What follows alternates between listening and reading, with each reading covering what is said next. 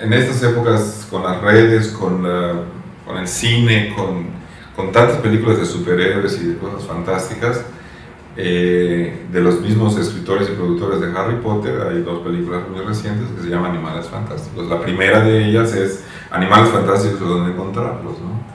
Eh, la película no es espectacular, ni siquiera es muy emocionante, pero el título se me quedó pegado y se me ocurrió que eh, probablemente yo podía encontrar a los animales fantásticos más cerca de lo que todos creen. Entonces, en los recorridos, de repente nos topamos con el primero que nos topamos fue con el Minotauro. ¿no? Y el Minotauro vive muy cerca de Mérida. El Minotauro vive cerca de Ticopó. Ahí nos topamos con él. Entonces, y de ahí surgió la historia. De ahí surgió la historia de presentarles los animales fantásticos, los verdaderos animales fantásticos y dónde los podían encontrar. Entonces encontramos al Minotauro y exploramos la cueva donde vive el Minotauro. Y después de eso nos topamos con el dragón y el valle donde vive el dragón.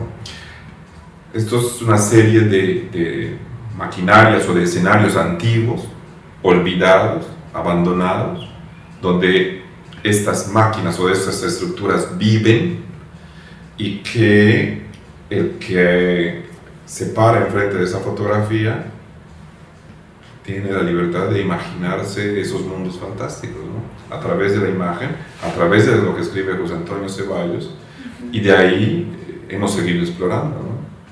Y hemos seguido explorando y nos encontramos con el origen de los vampiros, ¿no? No es Transilvania, el origen de los vampiros está muy cerca de Canqué. Y así, entonces, es, es, es una búsqueda de, de, de una historia, diría yo, ¿no? Y entonces es cómo contar la historia de de estos seres fantásticos o de lo que se me pasa por la cabeza.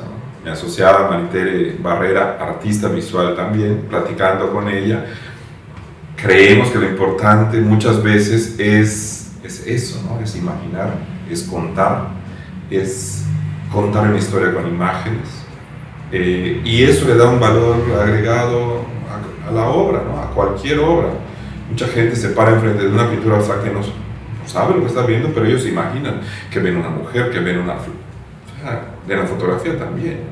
No es una máquina antigua, olvidada, es un minotauro que tuvimos que encadenar para que no nos hiciera nada y nos pudiéramos explorar la cueva.